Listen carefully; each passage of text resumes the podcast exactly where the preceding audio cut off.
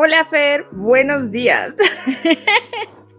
¿Cómo estás, Moni? Mira, vamos a confesar algo. Primero, pues bienvenidas, bienvenidos. Gracias por estar acá de nueva cuenta, escuchándonos, viéndonos a quien nos están viendo en la pantalla. Pero ustedes no saben algo y es que por lo regular, cada vez que Moni y yo grabamos, pues nos vemos unos minutos antes como para pues platicar y decir, a ver, qué vamos a hablar, qué vamos a decir. Si bien no tenemos tal cual un script, pues hablamos de los puntos que queremos tocar, pero esta vez no ocurrió así, entonces no sé qué es lo que pasa. Y justo no ocurrió así porque este mundo eh, va, va, demasiado rápido y ocurren cambios cada, cada minuto, cada momento y justo fue lo que nos pasó porque esta semana no pudimos grabar el día de ayer y ahora estamos otra vez corriendo, pero aquí estamos, porque eh, si hay algo que va a caracterizar este, este podcast es que puede que no lo hagamos en el día exacto, pero de que lo vamos a hacer, lo vamos a hacer. Así que ya estamos acá.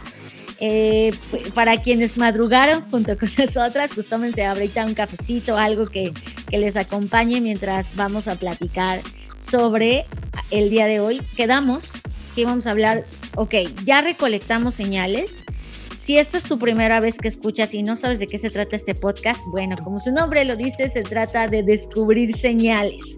Pero no nos podemos solo quedar en el mero descubrimiento de las señales. Tenemos que hacer algo con esa información. Algo que por supuesto al final del día nos ayude a anticiparnos, a saber qué hacer, a saber cómo lidiar en estos tiempos de tanto cambio y sobre todo para mí lo más importante es que te anticipes, que las cosas no te ocurran, sino que sepas qué hacer cuando algo se presente imprevisto o no y tengas la suficiente información para tomar mejores decisiones. Prácticamente esa es la intención. Así que como cada emisión, Moni, ¿qué te parece si hacemos un breve repaso y luego entramos de lleno al tema? Sí, me encanta. Y sí voy a hacer un breve repaso nada más para comentarles a todos y buenos días otra vez que en realidad la, vida nos da un montón de señales. Nada más que muchas veces nosotros no las vemos y le llamamos señales de vida. Y es los errores de, por no darles la importancia necesaria y darle importancia a las que ya no son señales y ya son tendencias. También les hemos platicado que muchas veces, aunque la señal débil está ahí y constante y constante y constante, pues muchas veces también hay ruido y hay otra cosa que se llaman vallas o sesgos y pueden ser personales y organizacionales. Entonces no podemos vivir sin estos sesgos no, no nos podemos quitar, así crecimos, así nos educamos y tuvimos en los episodios anteriores excelentes conversaciones y comentarios acerca de todos estos tipos de sesgos personales y cómo afectan también nuestras decisiones personales y que en conjunto pues se amplifican y logran, hacen sesgos organizacionales y que muchas veces por eso no los vemos. Y todo lo enfocamos eh, y lo hicimos un poco más práctico en el capítulo pasado donde hablamos de dos temas súper importantes que están sucediendo ahorita en esta línea de tiempo, que es la parte de eh, trabajo híbrido, el, famoso tema y discusión que hay acerca de eh, qué van a hacer las organizaciones, en donde hay unas organizaciones que van a volver a la, antigua normalidad, no pasó nada, seguimos así.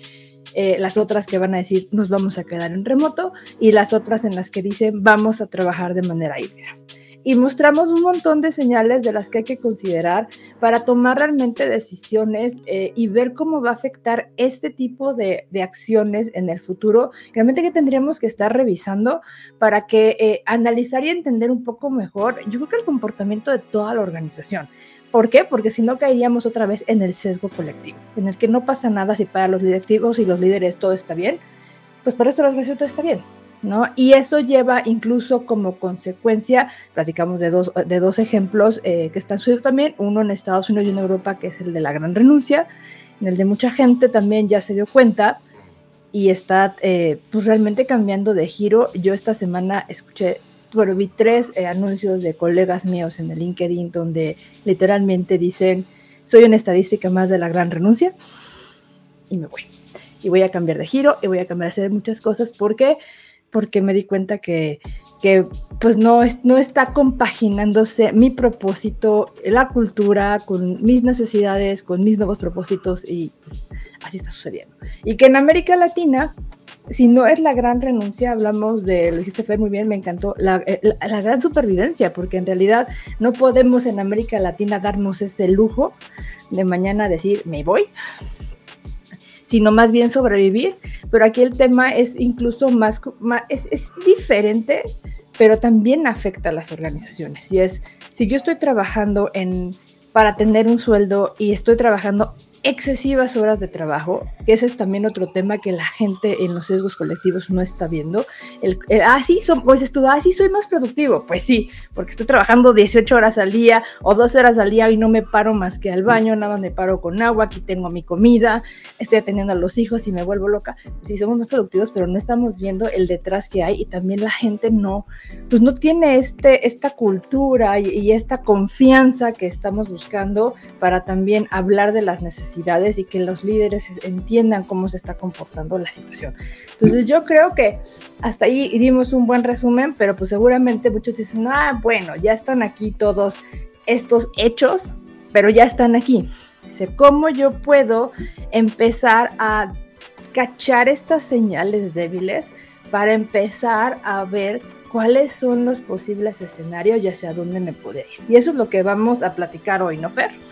Sí, todavía no hasta la parte de escenarios, vamos a ir un poco más lento, pero sí, totalmente. Vamos a, ir al siguiente paso. Digamos que todos estos episodios que existen hasta el día de hoy solo han hablado de la parte inicial del proceso de descubrir señales, que es este input, es activar mis sentidos, poner atención, comenzar a ver lo que antes no veía o comenzar a poner atención a esas cosas que antes pensé que no eran importantes.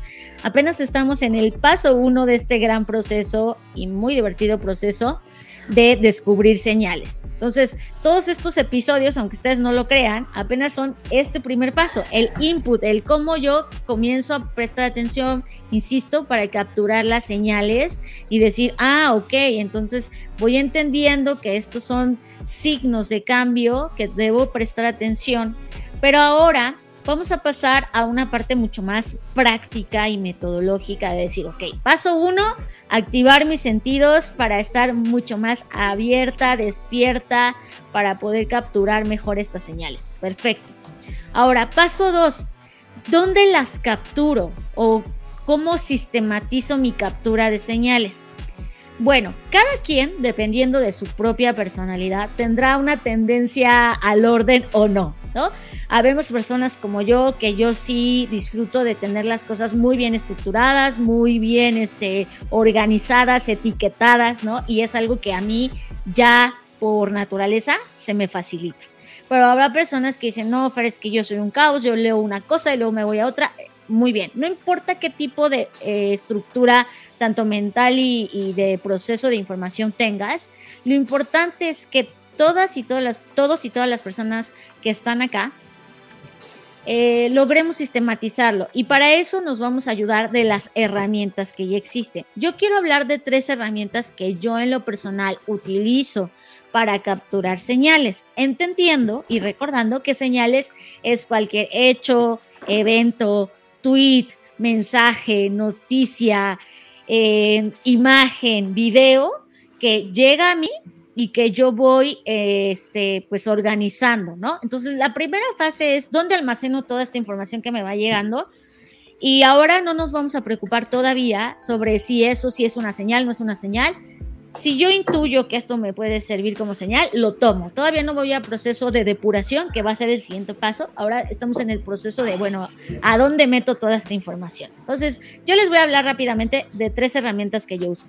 Primero, aunque ustedes no lo crean, y, y lo digo porque mucha gente solo usa el correo pues para mandar mensajes de correo, pero yo uso el correo, de hecho podría decir que el día de hoy es mi primer sistema de recapitulación de información y de señales.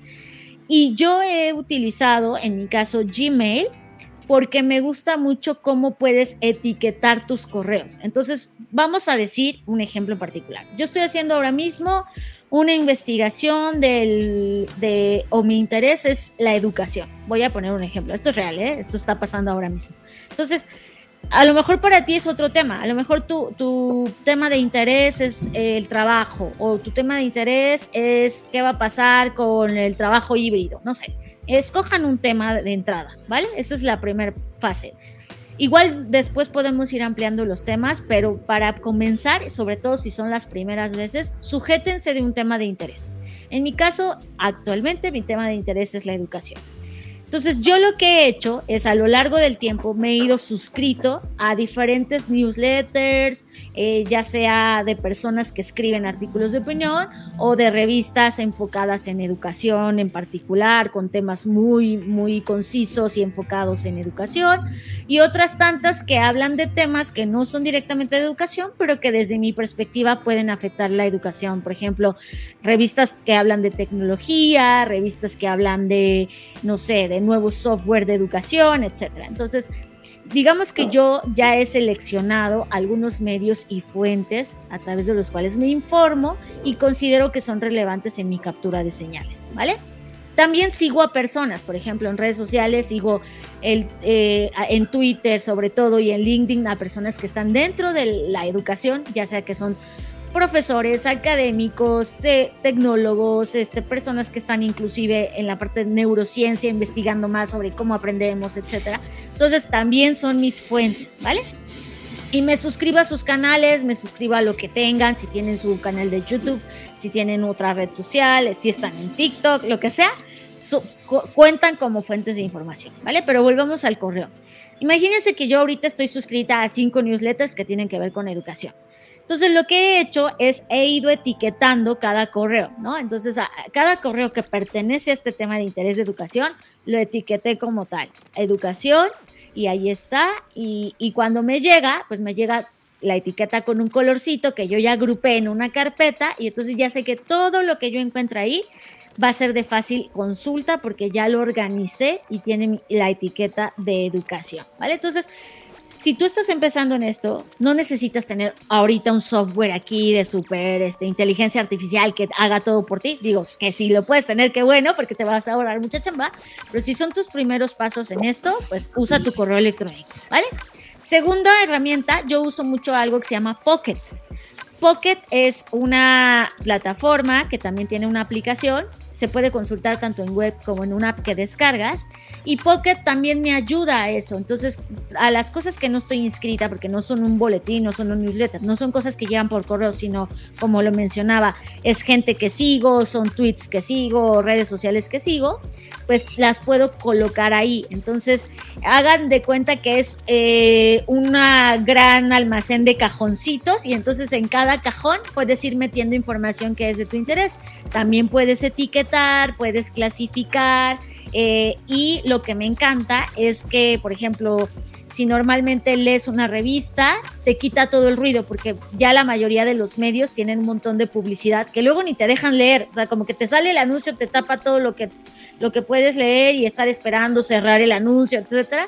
Entonces, lo, lo que me gusta de Pocket es que tú puedes sumar ahí los links, los enlaces, todo lo que es de tu interés y eh, cuando quieres consultarlo, te lo muestra a través de su propia plataforma. Entonces te quita todos esos anuncios y solo te queda el texto. Entonces te permite, o al menos en mi caso así es, me permite concentrarme en la lectura y no me estoy distrayendo ahí en estar cerrando em, lo que sea, ¿no? Que, luego los anuncios son un, rollo. Entonces, esa es, esa es mi segunda.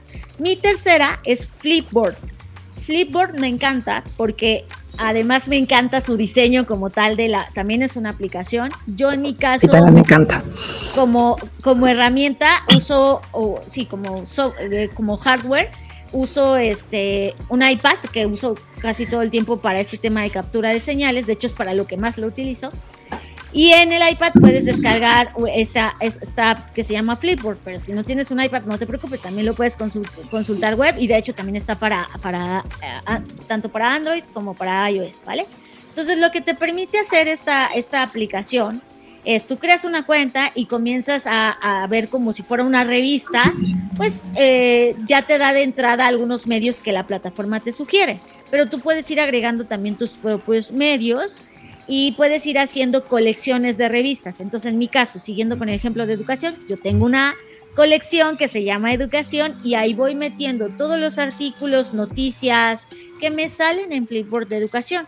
Y conforme va aprendiendo de ti, que esta es como la parte padre de Flipboard, que el algoritmo dice, ah, pues, a ti ya te está empezando a interesar un montón la educación, entonces te comienza a mostrar más noticias relacionadas al respecto, de fuentes que a lo mejor tú inicialmente no conocías y de repente dices, ay, esta revista, o hay este artículo, o hay esta persona, o este escritor, o este autor, y vas agregándolo y va aprendiendo de ti y eso facilita mucho más la organización inicial en su primera fase de esta captura de señales. Entonces, ahí está algunas recomendaciones. No necesariamente te van a funcionar las que a mí me están funcionando, pero es un punto de partida para que tú comiences a explorarte y experimentarte en esta en este ejercicio de decir, a ver, vamos a descargar estas aplicaciones que, di, que, que, mencionaron en el podcast, vamos a ver cuáles funcionan mejor.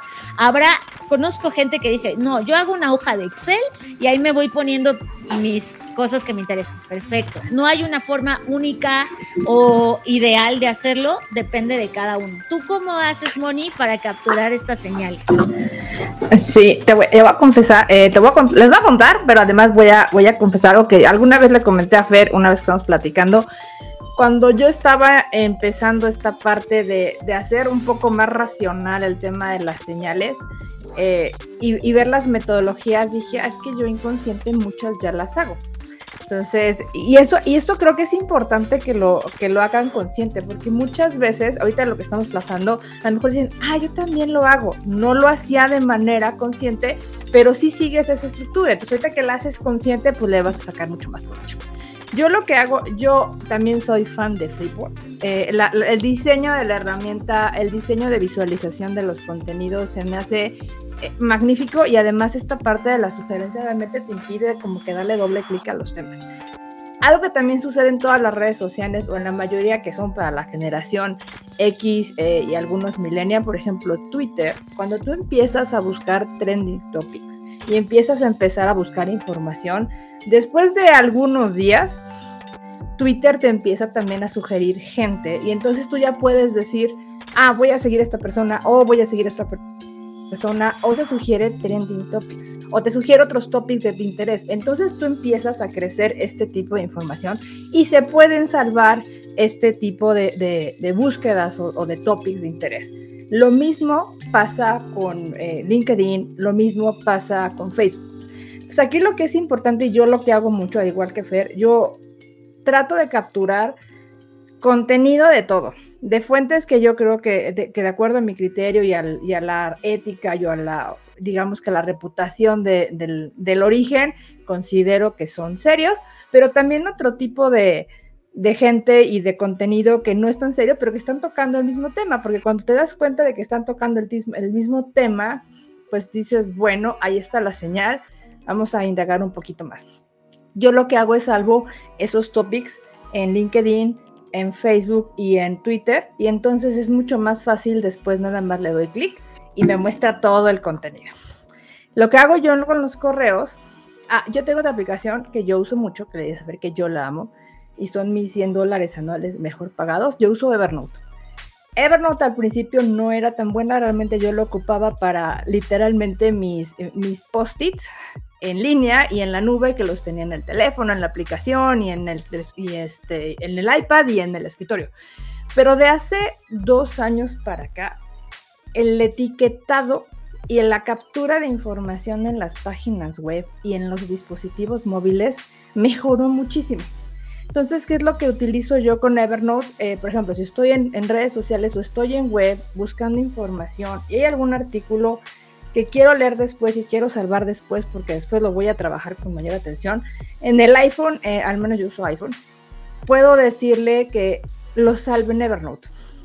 Y me filtra también todo el, el comercial y el advertisement y me deja nada más el contenido crudo del artículo. Y yo lo puedo etiquetar. Entonces yo empiezo a agarrar etiquetas clave para agarrar el contenido y entonces me es mucho más fácil. Si estoy ahorita yo estoy investigando eh, acerca de trabajo híbrido. Entonces todo lo que tenga que ver con híbrido yo lo etiqueté como híbrido. Híbrido, hybrid y pongo varias etiquetas para acordarme porque luego mi memoria no es tan buena y cómo le puse, entonces pongo como que varias etiquetas para saber qué es y después ya Evernote me las va sugiriendo que las etiquete. Igual de la misma manera, Evernote en Chrome tiene un add-on buenísimo donde también le das clic al icono del elefantito y te lo y te captura también el puro contenido crudo y ahí este y ahí lo salvas y lo etiquetas. Y en Evernote, además de tenerlo en etiquetas, lo puedes guardar en cuadernitos. Entonces yo tengo un cuadernito que habla de, por ejemplo, de creatividad, otro que habla de futurismo, otro que habla ahorita de trabajo híbrido, otro eh, que estamos eh, en, en, donde trabajo estamos hablando acerca de la evolución de los proveedores de servicio. Tengo toda la información. Y estoy, y estoy ahí acumulando toda esa información.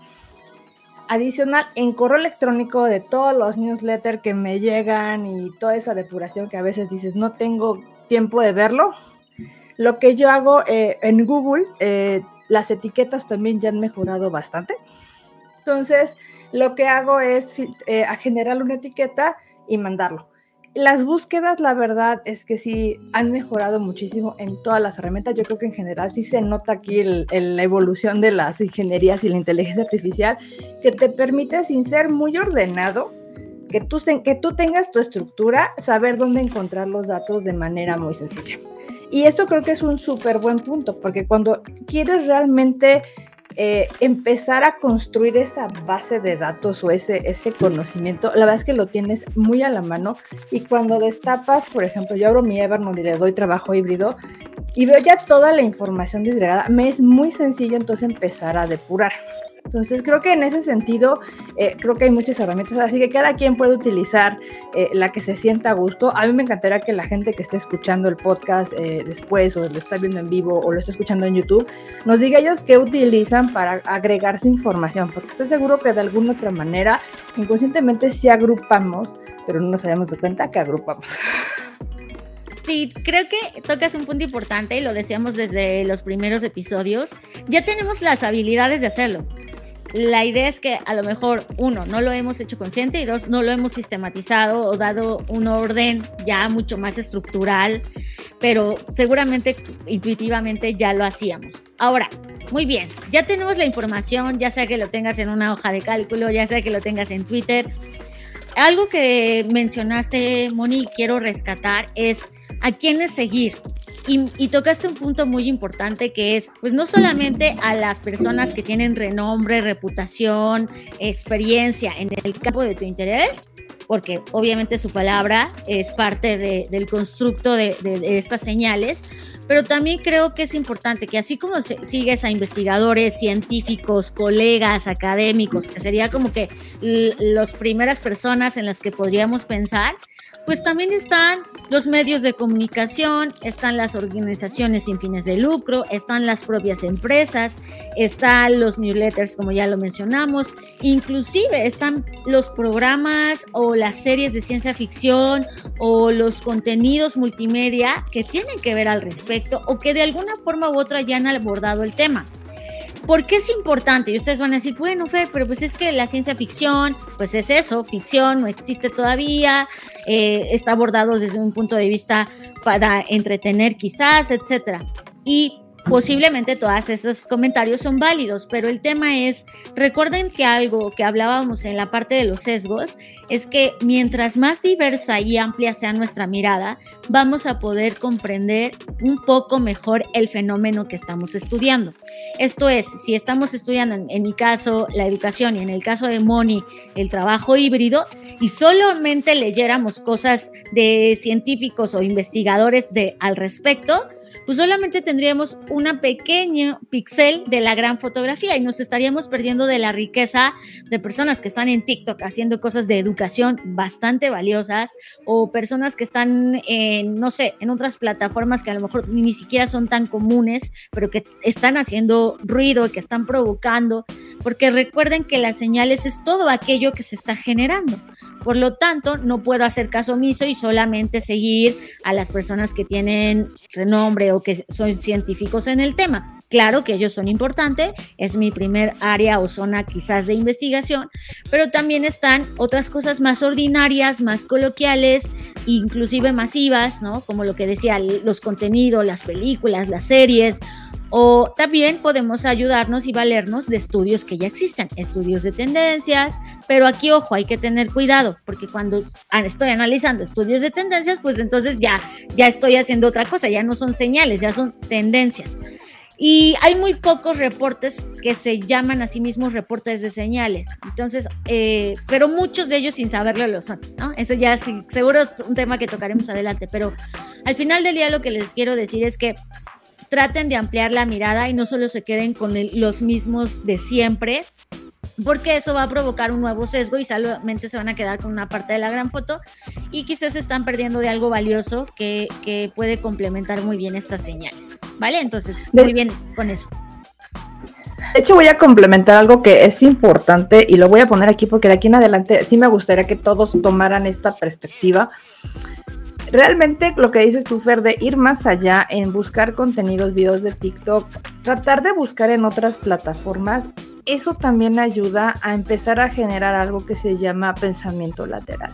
Y que tú y John lo han comentado en algunos de esos episodios de, de, de, ahí de, Blackbot. Y que también yo cuando hablo mucho de, creatividad y de innovación les digo, es importante empezar a generar de manera regular el pensamiento lateral. Y que es lo único que sí salirte de tu sesgo y de tu caja y empezar a ver qué otras cosas hay porque realmente te das cuenta que hay mucha gente que está aprovechando tecnologías emergentes para hacer algo interesante sobre la investigación que estás haciendo y que no tenías ni siquiera la idea de que lo estaban haciendo, que las organizaciones que están llevando tendencias hoy en día tampoco lo tienen en vista. Y eso es muy importante porque en realidad realmente te amplía a saber, bueno, de todo esto que está sucediendo, de la gente que está experimentando con estas tecnologías emergentes, la que está diseñando nuevas formas sobre el mismo tema que estás buscando, te lleva a, que empieces a analizar si esta señal es algo que va a ser débil, pero se está volviendo sólido, o estás viendo que esto está muy exagerado y no va a suceder, o te lleva a comprender ideas locas, como dicen programas de ciencia ficción, que dices, neta, va a suceder eso. Y te empieza a dejar esta parte. ¿Y qué pasa si sucediera? O sea, tú ya empiezas a generar esa reflexión de qué pasa si, ah, tiene sentido. Oye, es que la tecnología Y yo, de hecho, ayer, este, ayer estaba yo platicando con mi hermano acerca de esta película que si no la han visto se lo recomiendo, la de Free Guy. estaba comentando con Fer. Y de ahí sacamos el tema de que a mí me dieron ganas de ver otra vez Ready Player One. ¿no? O sea, ya que estamos hablando de esos temas, y lo que le decía a mi hermano, mi hermano sabía que eh, la película viene de un libro que ya tiene ahorita 30 años.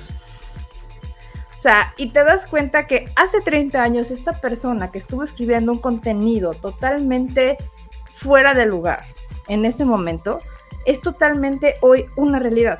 O sea, es algo que sí es viable que vayamos hacia allá y que esta señal débil sí se está volviendo tendencia y está creciendo de manera exponencial. Entonces, sí puedes voltear a ver contenidos de ciencia ficción, libros de ciencia ficción, canales de contenido que además ahorita yo creo que nos ahogamos en toda la variedad que hay, pero vale la pena echarse un clavado. La verdad es que aprovechen de, esta, de estas búsquedas, eh, engines de búsqueda que son como Google, como Yahoo, como incluso dentro de YouTube, incluso dentro de TikTok, aprovechen esas ingenierías para encontrar un poco más de, de cosas del tema que no tenías ni idea que existieran. Sí, y además quería complementarlo. Digo, ahorita estamos hablando del mundo digital porque es una herramienta que nos permite sistematizar de manera más sencilla o etiquetar y acomodar y darle estructura, pero eso no significa que queden fuera los medios físicos. Yo lo que hago para, para por ejemplo, estoy leyendo un libro y le pongo etiquetas, le pongo post-its y luego al final, ya que lo leí y me hice mi reflexión, ¿no? A las cosas que subrayé o a las cosas que me parecen valiosas, y que son parte de las señales, eh, entonces lo digitalizo y lo subo a estos contenidos, ya sea a mi, eh, yo en lugar de Evernote uso las notas que trae ya de default el sistema operativo de Apple, las notas, así la aplicación de notas, y ahí la voy etiquetando. Entonces, no solamente se trata de que excluyamos al mundo físico, porque ahí también hay un montón de señales, inclusive cosas como ir al mercado, salir a la calle, subir al transporte público, este, lo que sea que hagas en el día a día, también son parte de tu colección de señales. Entonces, si tú tuviste una observación, imagínate que vas en el metro y viste un fenómeno, algo que empieza a surgir, entonces tú lo anotas y lo puedes convertir en una nota de voz, en una nota de eh, escrita, donde pones, ah, observé, observación tal en el metro, ¿no? Ok, y eso también se puede volver parte. Ojo, tampoco no quiero que nos volvamos 100% super digitales porque no nada más las señales están ahí, también están en el mundo físico. Inclusive también algo donde yo en mi caso, y lo olvidé mencionar, pero es porque ya lo tengo muy eh, interiorizado, pero las patentes es un lugar donde hay muchas señales débiles. El registro de patentes de Estados Unidos está abierto y yo siempre estoy hurgando en las patentes para ver qué están registrando las marcas, qué nuevas tecnologías, y eso es algo que yo comparto como parte de mis contenidos, pero que la verdad he encontrado mucha información valiosa en las patentes. Por ejemplo, descubrí que en los últimos años se han registrado más patentes de de cómo hacer las cosas que de los que es. Antes se registraban más objetos físicos y ahora se están registrando más tecnologías que nos ayudan al cómo, ¿no? Eso es interesante. Yo ya ahí saqué conclusiones, pero al final del día el registro de patentes es una fuente importante de captura de señales y también propuestas de leyes, por ejemplo, ya viendo en un tema más macro, las propuestas de leyes, propuestas de nuevos reglamentos, propuestas de nuevos impuestos inclusive, también son parte de esta captura de señales donde podemos mirar exhibiciones de arte. Oh, eso también es lugar muy bueno donde capturar señales. Entonces, prácticamente lo que estamos diciendo acá es que cualquier lugar, ya sea digital o no, o sea físico, nos puede ayudar a capturar señales. El tema es que no lo dejemos pasar. No es como, ay, pues yo fui a una exposición de arte y sí vi muchas cosas, pero la verdad no anoté nada y ya lo dejé pasar, luego días después se me olvidó, ¿no? La idea es que logremos fomentar este hábito de la documentación de esas señales. Entonces, por eso es importante usar la tecnología, porque es lo que tenemos a la mano. Hoy en día ya tienes un teléfono inteligente o un teléfono móvil que te permite hacer una nota, una nota de voz. Entonces, usa esas herramientas para poder capturar tus señales, ¿vale? Entonces, ya estamos ahí. Imaginemos que, ok, como decías, Moni, la gente ahorita que nos escucha está diciendo, pues yo ya lo hacía. Bueno, perfecto. Entonces, ya, check, paso uno. Ahora, Va a llegar un momento, y aquí es una pregunta que usualmente me hacen de Fer, pero ¿cuándo paro? O sea, ¿cuándo, cuándo, ¿cuándo es suficiente información? Y ojo, desde mi perspectiva, nunca, nunca es que vas a terminar. O sea, si te, ya te vas a dedicar o vas a estar constantemente capturando señales, pues ya es algo que se te va a volver un hábito. De hecho, yo ya tengo asignados una hora en la mañana y una hora en la tarde noche a donde me dedico a este tema, pero porque yo, en mi caso particular, lo hago de manera profesional. Pero igual tú te puedes asignar a lo mejor 10 minutos al día, 5 minutos, 15, lo que consideres necesario, para solo dedicarte a eso, ¿vale? Como organizar, estructurar. Una vez que ya tienes en tu base de datos, en tu app de Pocket, en tu app Flipboard, Evernote o la que estés usando, es muy importante esto que mencionábamos tanto Moni como yo, la categorización, que pongas etiquetas, que le pongas ahí una clasificación y que puede ser por etiquetas de colores, que hay algunas aplicaciones que te permiten ponerle ahí colorcitos. Yo soy más visual, entonces me ayuda mucho de, yo ya sé que las etiquetas verdes son de educación o que las azules son de tal cosa, ¿no? Eh, y pero eso te va a ayudar a mantener la información organizada de tal manera que cuando la busques y la consultes no tengas que abrir 80 pestañas en tu navegador porque no encuentras a dónde lo clasificaste o dónde quedó la bolita o dónde quedó la señal, sino ya lo tengas totalmente estructurado y organizado. Por lo tanto, desde el principio, aunque sean tus primeros ejercicios y digas, pero pues yo no capturo tantas señales todavía, no importa, aunque sea una, ya comienza a categorizarla. Ahora, la pregunta sería, ¿Cómo la categorizo? Primero por el gran tema de interés. En este caso, en, mi ejemplo, estoy usando la educación, que es un temotototota. Y una vez que ya empieces a colectar más, tú, hay algo, ¿no? Intuitivo que vas a decir, vas a empezar a encontrar cosas que se parecen, que aquí es donde entran los patterns o los patrones. Vas a empezar a decir, ah, ¿sabes qué? Ya me di cuenta que hay señales de educación que hablan solo de tecnología, la educación y la tecnología. Ah, perfecto, muy bien. Pero sabes qué, también vi otro grupo de señales que se refieren a la educación y el profesor, es decir, cómo el profesor imparte o transmite educación, ¿vale? Entonces ya las vas a ir clasificando y aquí viene otra categorización, que en este caso, en mi ejemplo que estoy usando, es tecnología o cómo se imparte la educación. Por lo tanto, eso te va a llevar a que tú hagas una nueva clasificación o categorización donde ya vas a tener la etiqueta principal, es en mi caso educación, y etiquetas secundarias o subetiquetas que son tecnología, impartición de la educación, desarrollo humano, eh, cómo aprenden los estudiantes, etcétera. Esa información va a ser complementaria, pero mi sugerencia es que la vayas categorizando conforme vas encontrando estos patrones. En este paso, Moni, ¿cómo funciona tu proceso? Sí, de hecho, eh, yo también hago esa agrupación y esa clasificación. Y por ejemplo, en mi caso, eh, que yo estoy trabajando eh, toda esta parte, estoy estudiando ahorita todo lo que es híbrido. Obviamente, al hablar de híbrido, a fuerzas tengo que hablar de tecnología, porque no puede existir que esté en mi casa y, y no pueda atender el trabajo si no tengo algún medio tecnológico. Pero lo que empecé a investigar es que sí, hay muchas tendencias y grupos que hablan de solamente la tecnología. Y cuando yo empecé a investigar un poco, de repente empecé a sacar información acerca de interacción con la gente que está remota, que no tiene nada que ver con la tecnología, sino de buscar herramientas y metodologías para que esta interacción que sea remota realmente se vuelva una experiencia eh, a la gente que está atendiendo en diferentes sitios remotos, mucho más allá de solamente tener la pantalla. Y eso, la verdad es que cuando lo, lo, empecé a averiguar, dije, es que muchísimas empresas de tecnología, incluso cuando dan su mensaje, no se han dado cuenta de este potencial que hace falta, ¿no? Y de ahí eso me llevó a que empezaba incluso a ver yo videos de YouTube o empezaba a ver esto, a, a seguir esta gente cuando daba una demostración de todas estas listas de habilidades que tiene que tener la persona para poder capturar eh, un esquema híbrido, ¿no? Y, de ahí te da otro, había, empecé a entrar ese tips para dar una buena presentación híbrida. Y de ahí te das cuenta que te da otro que dice herramientas para actividad híbrida, que no forzosamente, sí van ligadas con la tecnología, pero no, me refiero a la tecnología, al, por ejemplo, a la plataforma que estamos usando de transmisión, sino realmente ya utilizar eh, herramientas como se está usando mucho, Mentimeter, eh, como Slido, como CloudMeter, en donde dices, ah, estoy interactuando un poco más.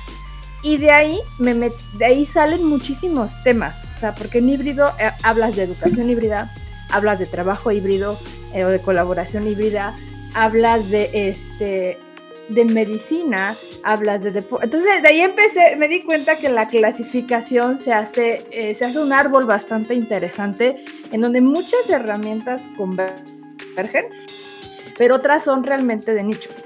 O sea, por ejemplo, en el caso de la medicina hay ah, incluso herramientas y ya hay dispositivos que te das cuenta que existen desde hace muchos años, pero que no habían tenido esta explosión hasta ahorita con la pandemia para hacer prácticas eh, de medicina virtuales, con realidad virtual, que incluso algunos alumnos tienen clases remotas con hospitales eh, que tienen convenio las universidades en diferentes partes del mundo para atender a una cirugía en tiempo real. Eh, entonces está realmente viendo esta hibridez en un nivel mayor que va más allá de solamente de híbrido. Entonces yo creo que eso es súper importante porque te das cuenta que sí, eh, para mí fue como abres la caja de Pandora, o sea, traes un tema, lo empiezas a clasificar y de repente lo empiezas a agrupar y te das cuenta que es, ah, no, es ya tema. Y ya cuando veo mi arbolito, o sea, si lo ve como el tema y los subtemas, tengo ya un árbol bastante grande en el cual yo puedo empezar a ver cómo se está moviendo realmente el nivel de hibridez y el nivel de madurez que hay, por ejemplo, dependiendo de la industria o el tema que estoy tocando sobre la parte híbrida. Exacto, coincido totalmente contigo y de hecho aquí es donde vamos a comenzar a determinar de manera mucho más visual y más exacta la diferencia entre las señales débiles y las fuertes. Si bien ya hablamos de ese concepto en los primeros episodios, aquí lo vas a notar ya en la práctica, ya lo vas a ver mucho más real. Porque de las señales débiles seguramente no vas a tener tantas eh, en cantidad como de las señales fuertes. ¿Por qué? Porque una señal fuerte justamente un indicador de que está siendo fuerte es la cantidad que existe de esas señales en los medios que tú estás investigando. Entonces, por ejemplo, en el caso, Mónica, hablas de trabajo híbrido. Eh, seguramente hay señales eh, débiles que hablan sobre qué tipos de tecnología, pero hay otras más fuertes dentro de esa misma clasificación, como es el uso de Zoom. Pues ya es una, ya, ya, ya podríamos decir incluso ya es una tendencia, ya muchas personas en el mundo usamos Zoom, ¿no? Entonces ya no es una señal débil. ¿Qué podría ser una señal débil? Ahorita una nueva plataforma, por ejemplo, que se llama este Around, que en donde puedes tener una sesión como la que estamos teniendo, pero entonces estás representado con un avatarcito, tiene otras funcionalidades, puedes hacer grupos, etcétera. Y no, no, efectivamente, no tiene millones de usuarios, pero es una señal porque nos muestra que la gente está buscando otros métodos de interacción a través de las plataformas digitales, ¿no? Eh, entonces va a depender ahí de qué tanto estás escuchando o cuántas señales estás encontrando de ese tema en particular para determinar la fortaleza que tiene la señal. Entonces vas a encontrar señales débiles y señales fuertes. Y una vez que tienes eso claro y comienzas, como dices, Moni, a decir, mira, encontré temas sobre la telemedicina que existen desde hace bastantes años, que fueron incluso de las primeras industrias en introducirse al tema híbrido. Eh, pero tú puedes decir, a mí no me interesa explorar eso, pero ya por decisión propia, porque a lo mejor no es tema de tu investigación, porque no es algo que tú quieres explorar en este momento, porque no, no te estás concentrando ahí, pero ya lo identificaste y por voluntad propia definiste que en este momento conscientemente no lo vas a considerar. Entonces, si es así, supongamos en este ejemplo que tú digas, mira, ya encontré cosas de telemedicina, pero no están relacionadas con, con lo que yo estoy buscando ahora, entonces eso prácticamente se va a volver ruido para ti, Moni, porque vas a decir, esto ya no lo quiero seguir viendo, o ya no lo quiero seguir escuchando, o ya no lo quiero seguir rastreando. Por lo tanto, ahí eso que era una señal se va a, a convertir en ruido, en particular para ti, Moni, porque tú en ese momento determinaste que no estabas interesada. Pero puede que para otras personas esas sean sus señales y digan, no, esas son las que yo sí necesito porque estoy interesado. Entonces, lo que quiero mostrar con este ejemplo es que el que algo sea una señal o sea un ruido, evidentemente va a depender del ojo de quien lo mira y lo analiza. Entonces, si para ti no es importante en ese momento determinado tema o subcategoría del tema, pues se va a volver ruido y en el momento que se vuelve ruido, pues ya no vale la pena que lo sigas escaneando. O sea, ya para qué te sigues suscribiendo a newsletters de telemedicina y todo eso si no es un tema que en ese momento vas a explorar. Y eso te va a ayudar a priorizar, porque vas a decir, bueno, de los, no sé, 10 patrones que encontré en donde estaba el trabajo híbrido y la tecnología, el trabajo híbrido y la compensación económica, el trabajo híbrido y no sé qué, entonces vas a poder determinar, ah, ya solo me voy a quedar con cinco grupos de todos los que encontré, con cinco patrones, y en esos me voy a concentrar y ahí viene la depuración o la purga donde dices, todos estos, a lo mejor estaba suscrita a 50 newsletters y después de esta gran investigación y de esta clusterización o acomodo de patrones, de los 50 newsletters a los que me inscribí originalmente, ahora nada más tengo dos, pero son los que esencialmente y fundamentalmente me van a ayudar. Entonces, si se dan cuenta, esto es comenzar como, como muy grande, es como cuando lanzas al mar una gran red y pues esa red te trae de todos peces, ¿no? Así como grandes, chicos, incluso hay redes en donde se quedan otro tipo de especies marinas que dices, yo no quería capturar un pulpo, entonces lo vuelves a aventar al mar. Es como, yo no quiero pulpo, ahí, ahí se va el pulpo. Yo nada más quería este tipo de especie de pez este, chiquitito que me interesa y eso es lo que estoy buscando. Todo lo demás que se quedó atrapado en esa red, comienzo a depurarlo y decir, no, no quiero pulpo, no quiero algas, no quiero basura, quiero solamente estos peces que estoy buscando. Y creo que este es un gran ejemplo, ¿no? La pesca. Siempre hay que salir con la, con la red dispuesta a, a capturar lo mayor posible para luego irlo acotando y hacer una clasificación y depuración. Así que estas herramientas, insisto, volviendo al tema del uso de las plataformas o herramientas, nos van a ayudar a esto.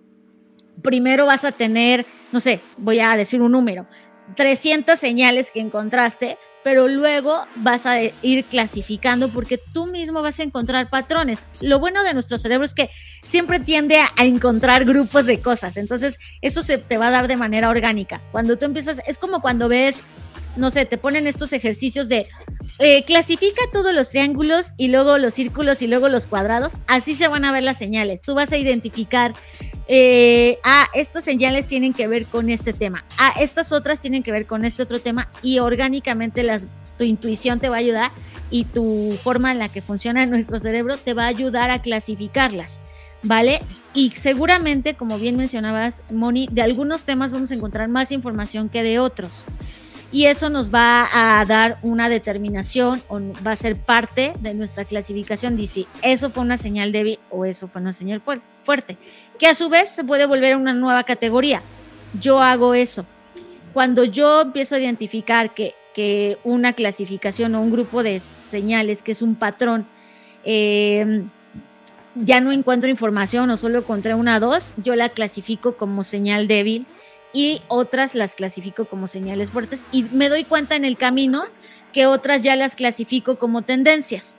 Entonces ahí también las tendencias pues a lo mejor sí te ayudan a tomar decisiones mucho más de corto plazo, pero lo más importante y de lo que se trata este programa es de las de descubrir señales, ¿no? Eh, veo, Moni, que nos compartieron un comentario acá en LinkedIn. Le agradecemos a Miguel Ángel Cervantes. Dice, en el tema híbrido, respecto a educación, en mi caso como profe, utilizo herramientas digitales como Menti, Miro, Padlet y otras para lograr una experiencia de enseñanza-aprendizaje. En este caso existen muchas señales débiles y fuertes. Sí, totalmente. En este caso, por ejemplo, el comentario de Miguel se puede volver para Moni una señal. O sea, este comentario de Miguel es una señal, ¿no? Es como, o en mi caso, que estoy investigando educación.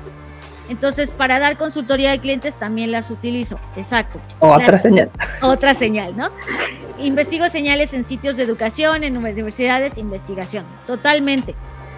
Ahora, eh, cuando, insisto, cuando ya tenemos bastantes señales, por ejemplo, si tienes dos señales, te, va a costar mucho trabajo encontrar patrones, porque ¿qué son los patrones? Un conjunto consistente de señales. Entonces, si tienes dos, pues no vas a poder tener mucho a dónde hacerte o con mucho material o muchos insumos. Por lo tanto, sí necesitas una cantidad considerable.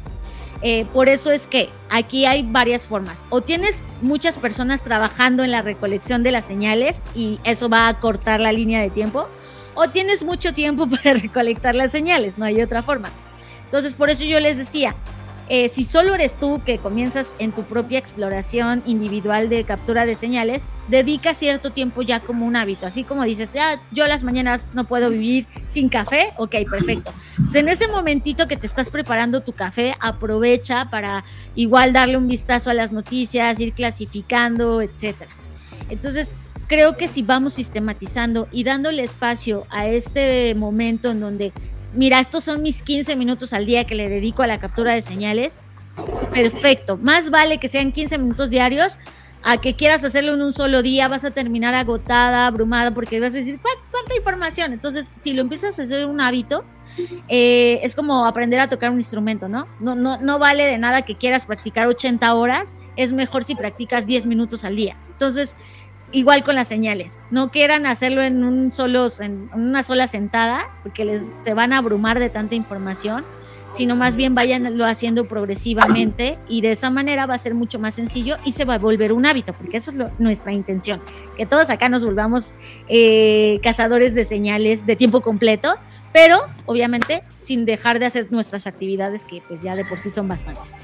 Sí, yo les diría que, por ejemplo, si uno está realmente ocupado en otras tareas, que es como a mí, a mí tengo días que me sucede eso, pero para mí esto realmente me apasiona. Eh, cuando hago mi, mi, ahora sí que mi, mi técnica de pomodoro y me toca mi brexito, me meto a hacer eso. Y son mis 15 minutos de entretenimiento que además le vas a dar a full y estás generando este hábito y estás capturando información. Y creo que además, eh, y lo, igual ahora sí que voy a llevarme a la parte de neurociencia atrás de esto, cuando hacemos este ejercicio, nuestro cerebro está generando nuevas conexiones. Entonces, el hacer esto y el estar generando nuevas conexiones, inconscientemente vas a empezar a ampliar también tu, eh, tu engine o tu ingeniería de conexión y de búsqueda. Por eso eh, Fer decía, oye, es que el, el, el, ser humano va a empezar a generar el patrón porque así somos, sí, porque el cerebro va a empezar a hacer esta conexión de ingeniería y te va a ayudar a agrupar. Y ahí es donde también yo diría, déjate llevar por tu corazonada y tus emociones para que tú también definas los patrones, ¿no? Y esto te va a hacer mucho más potente tu búsqueda.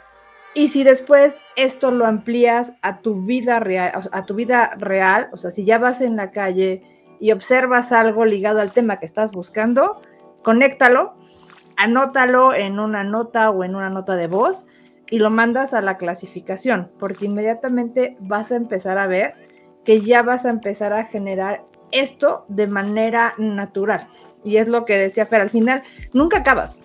Eh, esto, esto continúa ya todo el tiempo y eh, te empieza realmente a volver en un cazador 24 por 7 de manera inconsciente y lo que es ruido lo descartas y lo que te es interesante lo guardas para después empezar a construir y a concluir las actividades, ¿no? Entonces, creo que eso es súper importante porque en la medida en que nosotros ampliamos las conexiones, es como si la versión nueva de búsqueda de Google se va ampliando. Sí, y, y, algo que quiero también mencionar es que el tener 80 pestañas abiertas en tu navegador, no, no es cazar señales porque si eso se vuelve información ociosa, ¿vale? Es como la morgue de la información. O sea, va a estar ahí congelada y ya nunca la vas a volver a usar, no te engañes, nunca las vas a volver a leer si no sistematizas, si no comienzas a tener esta categorización, esta clasificación. Es muy importante porque se nos olvida, es demasiado. O sea, por mejor memoria que tengas de elefante y digas, yo me voy a acordar, eh, va a llegar un momento en que vas a colapsar y se te va a olvidar porque es demasiada información la que se genera. Entonces, sí, insisto en que en esta parte del proceso seas muy cuidadosa con el tema de la categorización, con el tema de la clasificación y que vayas poniendo palabras claves o categorías que te vayan ayudando a determinar de manera mucho más sencilla los patrones. Si eres visual como yo, Pocket te va a ayudar muchísimo, eh, estas plataformas Evernote que dijimos te van a ayudar muchísimo, pero si tú eres más este, analítico y te gusta más como que la base de datos como tal de Excel y poner ahí link, enlace, como sea que tú lo vayas a clasificar, no hay una forma única como ya lo dijimos, la idea es que esto te permita tener un sistema de categorización y de clasificación que intuitivamente luego vas a ir encontrando patrones. Entonces queríamos dejar muy claro en este episodio ese tema en particular y darles una noticia. La noticia es, nos dimos cuenta en el proceso de, eh, de, continuidad que le estamos dando a este podcast que va a ser muy necesario y lo habíamos advertido desde el principio, pero ya tenemos más claro el que podamos darles a ustedes no nada más estos tips que estamos compartiendo ahora de qué herramientas, etcétera, sino ya un modelo como tal. Entonces vamos a hacer algo con estos episodios. Un episodio se va a tratar, en este caso es este, de hablar del tema que en este caso estamos hablando de cómo categorizar y sistematizar mi proceso de búsqueda de señales. Pero en el siguiente episodio vamos a poner un ejemplo ya real de, a ver, Moni, muéstranos tu pantalla, comparte pantalla, cómo le estás haciendo, etcétera, y lo mismo yo.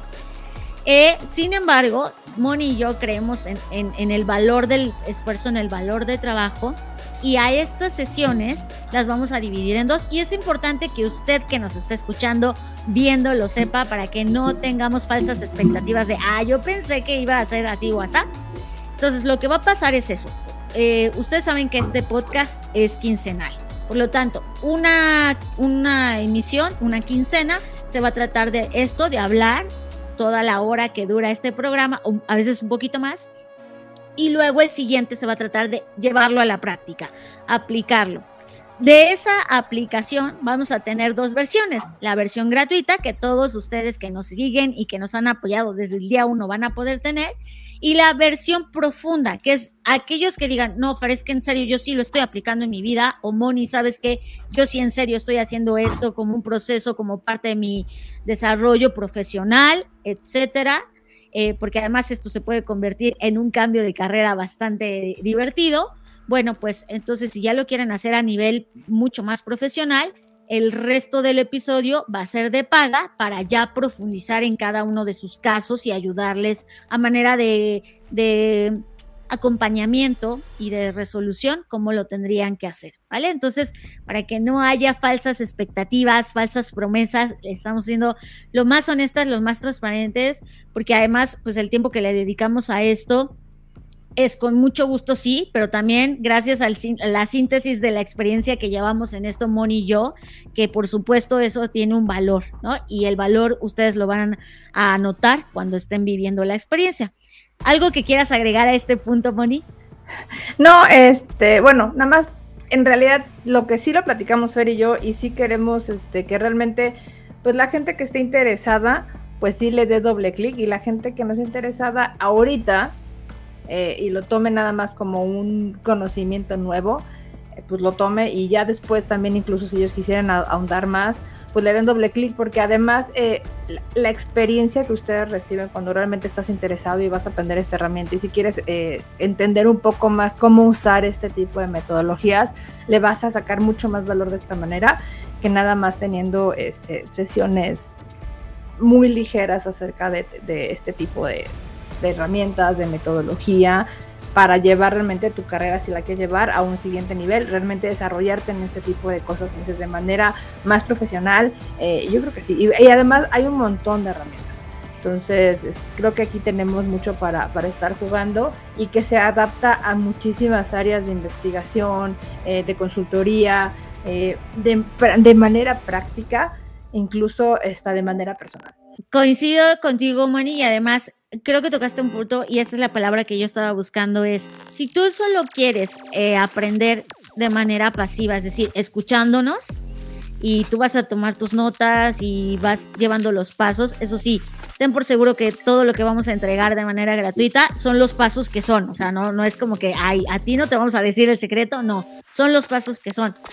Pero justamente, y, esta es una gran palabra, si tú quieres aprender de manera activa, es decir, practicando, llevándolo a cabo, aplicándolo a algo real que tú estás atravesando en este momento y que realmente dices, quiero resolverlo, estoy investigando de tal tema o me interesa tal tema, quiero anticiparme a lo que va a pasar en el futuro de este tema, entonces, pues bueno, eso ya tiene un valor adicional eh, ya determinaremos, lo vamos a intentar hacer lo más asequible posible, o sea, tampoco crean que vamos a vender aquí un millón de dólares la sesión, para nada eso, pero sí asignarle un valor porque además requiere más compromiso, etcétera, ¿no? Todo, todo lo que requiere aprender de manera activa, pues es eso, más compromiso, más tiempo, etcétera. Así que les invitamos a que comiencen a participar en esto y quien de manera gratuita diga, no, yo solo quiero escuchar, es, eh, es bienvenido y bienvenida también para poder hacerlo. Así que, ¿qué herramienta vamos a tocar la próxima sesión? Es una metodología justamente para sistematizar y clasificar tendencias de acuerdo a una metodología que crearon el, el Instituto del Futuro, el Future, no, perdón, no el Instituto del Futuro, en el Future Today Institute, es que siempre me confundo, hay dos institutos. Exacto. Este es FTI, el Future Today Institute, y esa metodología la, vamos a eh, traer acá, les vamos a explicar de qué se trata. Y para que quienes quieran entrar a esta sesión, que es más, justo podríamos llamarles una clase, y ya de práctica es un pequeño taller, pues ya van a pagar su respectiva cuota, que ya les vamos a contar de, de qué se trata, que va a ser una cantidad, como lo mencioné, bastante asequible para que puedan participar. Súper. Y yo, bueno, ya sé que ya estamos llegando a, a, decir bye del programa. Eh, yo nada más quería cerrar con algo que le hice, bueno, que me llegó el mundo conecta muy chistoso. Me llegó ayer de YouTube que estaba viendo videos aleatorios y ya lo había leído, pero se me hizo interesante ahorita de buscar patrones. Eh, si no se han dado cuenta, hay documentales y hay papers acerca del MIT desde investigaciones del 72 que dicen que va a colapsar el mundo en el 2040. Sin darles mucho y, y, nada más como base por si después quieren empezar a entender cómo está haciendo el MIT esta investigación, ellos están siguiendo exactamente lo que comentamos en este programa. Están, eh, empezaron a agrupar información y categorizarla. Y lo hicieron eh, así que a grosso modo en cuatro principales bloques, ¿no? En, los, en los temas políticos, en los temas socioculturales, en los temas ambientales y en los temas económicos. Y sobre eso están haciendo toda la investigación. Y, lo quiero llevar a colación para que vean que en realidad esto realmente sí tiene, e, e, esta agrupación tan sencilla te da después con otro tipo de herramientas y de engines la posibilidad de empezar a, a, a revisar situaciones, patrones, este, comportamientos y de ahí eh, escenarios, ¿no? Pero se, los dejo ahí de tarea por, para que lo piensen y si quieren estar de curiosos e investigando un poco más, siguen estas mismas metodologías y de ahí van, se toman este tipo de herramientas que vamos a ver. Creo que eso, eh, gracias Moni por traerlo, porque justo aunque pensamos que esto es fácil y como, ah, pues cualquiera lo puede hacer, sí, por supuesto que cualquiera lo puede hacer pero queremos que vean que esto a nivel global y profesional se aplica en un montón de cosas, incluso este tipo de estudios que son mucho más robustos, mucho más amplios, etcétera. Entonces, sí, valiosísima este comentario, que estas son herramientas que estaban usando muchos centros de investigación bastante formales, bastante serios, y no es eh, nada más como de, ah, consejos para consumir mejor contenido. No, creo que va mucho más allá y eso es la intención de este podcast, que se vuelvan una herramienta habitual en nuestras vidas, justo para anticipar y que no nos tome el futuro por sorpresa. Pues ya está, Moni, como bien dijiste, siempre se va muy rápido el tiempo y ya es momento de despedirnos, pero me gustaría rápidamente hacer una reflexión sobre lo que vimos hoy y es, para poder capturar bien señales, necesitamos sistematizar nuestro proceso. Eh, ya lo hacemos bien intuitivamente, ya lo comenzábamos a hacer, ya hacíamos algunas de las cosas que tocamos, excelente, pero ahora hay que hacerlo de manera consciente. Y importan también mucho las fuentes o los medios a través de los cuales eh, consultamos para eh, informarnos de estas señales, mencionamos algunos de ellos, pero también yo les invito a que no olvidemos la parte física, el observar lo que pasa en la calle, el observar lo que pasa en el transporte público o, incluso cuando tú vas, si tú tienes tu vehículo propio y vas conduciendo, observar, aprendan también a observar, a mirar, no nada más a pasar rápido en la calle y solamente ver sin poner atención a los detalles. Es muy importante, un buen cazador de señales se fija en esas cositas eh, que a lo mejor para las demás personas pasan desapercibidas, pero que tú dijiste, oye, había algo en esa fotografía, había algo en la calle, eh, hoy noté que el señor que vende tamales no estaba, ¿no? Esas cosas que parece que no dicen nada, al final son las que terminan diciendo un montón de, de cosas de nuestra situación y a través de las cuales podemos crear nuevos escenarios, que como ya dijo Moni, ya vamos a hablar de eso, vamos paso a paso en la construcción de este hábito de descubrir señales y espero que esto que les contamos el día de hoy, las herramientas de las que hablamos, que no se preocupen si no tomaron nota, van a estar en el newsletter. Recuerden que tenemos un newsletter al que se pueden suscribir donde hacemos un resumen bastante puntual y a veces amplificado de lo que hablamos acá. Les compartimos las herramientas de las cuales hablamos. Entonces suscríbanse para que si algo se les pasó, alguna herramienta, la puedan consultar ahí. Y síganos en nuestras redes sociales, en LinkedIn, en ¿qué más estamos? En Facebook y en YouTube. Correcto. Y en podcast, en plataformas de Apple, en plataforma de Google Podcast y en Spotify. Eso, ya, ya estamos llegando cada vez más. Exacto, Moni, gracias por comentarlo. Pues bueno, pues ya está. Yo soy Fernanda Rocha. A mí me pueden seguir en redes sociales como arroba Fernanda Roche en Twitter. O si me quieren seguir en LinkedIn, mi nombre completo o cómo me van a encontrar es María Fernanda Rocha Ángeles. Moni, cuéntanos, ¿cómo te encontramos? a mí me encuentran en redes sociales, en Twitter y, en como Mónica 2MX, en LinkedIn como Mónica Costa y en Facebook también como Mónica Costa. Y recuerden, como dice Fer, eh, Descubriendo Señales está en LinkedIn, está en YouTube y está en Facebook. Así que ya estamos. Eh, y pues sin más, Fer, muchísimas gracias por eh, compartir esta línea de tiempo en este sábado por la mañana. Eh, y pues ahora sí que la verdad es que vamos también a experimentar cosas. Yo Fer, vamos a empezar a ampliar horizontes también en los siguientes capítulos, porque también de esto se trata este programa, ¿no? Totalmente. Incluso nosotras mismos estamos amplificando eh, al mismo tiempo, estamos aprendiendo porque, como decíamos al inicio, esto no para, es una constante y es un placer, Moni, haber estado acá contigo y como siempre digo, nos vemos en el futuro.